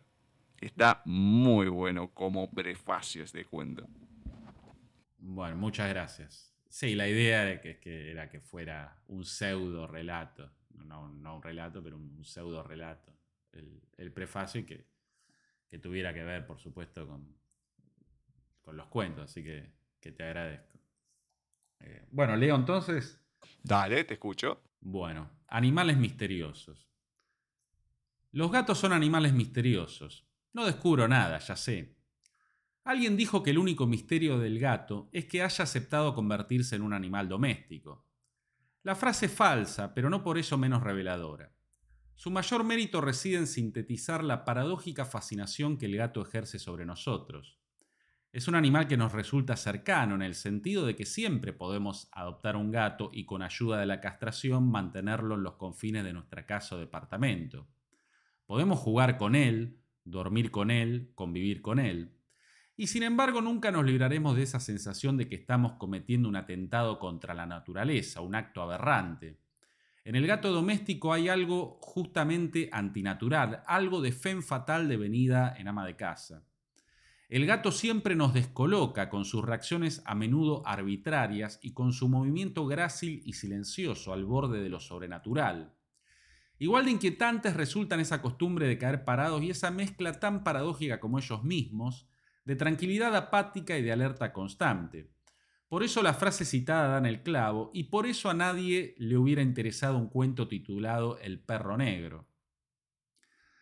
Matías, el niño que protagoniza nuestra historia y al que me disculpo por haberme demorado tanto en presentar, no había reflexionado sobre estas cuestiones. Tampoco había necesitado hacerlo, le bastaba comparar la conducta de los perros de sus amigos con la de Rodolfo, su gato. A pocos días de que su madre recogiese al cachorro de la calle y se lo regalara, Matías se dio cuenta de que a esa criatura no le cabían términos como fiel, obediente y mucho menos sumiso, incluso si él ignoraba el significado de esos términos. Verdad que durante las primeras semanas de ese invierno Rodolfo condescendía a dormir junto a él en la cama, acurrucándose sobre el recoveco de colcha que resultaba del espacio entre sus pies. Esto duró mientras duró el frío. Con el aumento de la temperatura, Rodolfo prefirió el sofá del living o alguna azarosa silla de la casa. Matías también advirtió que Rodolfo lo acariciaba con la cabeza y que se dejaba acariciar por él, pero solo cuando tenía hambre, o más bien cuando quería que le llenaran hasta el tope el plato de alimento balanceado. Aprendió que los gatos siempre quieren ver su plato rebalsando, como si temieran quedarse sin provisiones o desearan hacer ostentación de poder y Matías terminó por formularse la inevitable pregunta, ¿quién era el amo y quién el esclavo? Claro que tampoco se, se, formuló la pregunta en esos términos. Al igual que la mayoría de nosotros, carecía del tiempo y el deseo necesarios para leer a Hegel. Así todo, la pregunta le quedó resonando en la cabeza. Pero el carácter interesado de las acciones de Rodolfo, un interés que revelaba a su vez cierto rechazo implícito hacia Matías, o al menos una negación o corrupción del afecto puro que debía regir su vínculo con Matías, terminó por incrustar una idea más noble en el corazón del niño. Tenía que ganarse el amor puro del gato. Y si ese amor no era posible, vale decir, si no existía en la especie felina, él lo debía inventar. Matías tampoco había tenido tiempo para leer a los conductistas. Eso no impidió que aprendiera lo que tarde o temprano aprendemos todos, a excepción de las maestras mal enseñadas. Las criaturas vivas se rigen por un sistema de premios y castigos. Y en paralelo, Rodolfo fue entendiendo que a determinadas acciones suyas las sucedía una cucharada de atún o una feta de jamón cocido. Esos dos alimentos eran los preferidos del gato, muy por encima del alimento balanceado. Matías sabía esto, y también sabía que por fortuna en su casa siempre había al menos uno de esos productos. Rodolfo también padeció lo que, sin exigir a la imaginación, podríamos llamar sobredosis de afecto. Matías lo acariciaba hasta el hartazgo, aun si Rodolfo cada tanto lo mordía o lo arañaba levemente para mostrar su disgusto ante aquella insistencia meliflua. El niño nunca le gritó ni mucho menos le pegó. Toleró estoico la intolerancia de su mascota. Y entonces fue el umbral de tolerancia de Rodolfo el que empezó a agrandarse. Y más cuando Matías combinó metodologías y lo premió con jamón o atún cada vez que una sesión de caricias transcurría sin quejas. Rodolfo fue cambiando su actitud felina por una más perruna. Dormía con su dueño todos los días, si era frío o no, y ya no solo no se quejaba de las caricias, sino que se acercaba a buscarlas. Por supuesto a Matías no se le escapaba el hecho de que este cambio seguía siendo producto del interés. En otras palabras, el amor incondicional de Rodolfo era hacia el jamón y el atún, no hacia Matías. Pero el niño confiaba en que pronto podría prescindir de esos artificios culinarios. De tanto actuar como si lo moviera el amor, el gato olvidaría el interés que lo había motivado inicialmente y confundiría sus acciones con su naturaleza. Matías tampoco había necesitado leer aquel consejo de Pascal, Reza, actúa como creyente y la fe vendrá sola.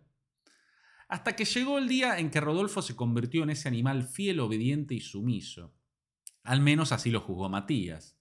El demonio felino se había retirado de su mascota para dar lugar a esta criatura perrunada, sin más deseo ni horizonte vital que la aprobación de su amo.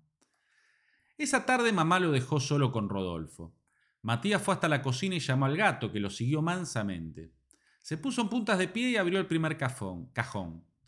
Rodolfo esperaba con la cabeza gacha y un ronroneo apenas audible. Quizás soñaba con otra lata de atún o alguna agradable sorpresa para su paladar.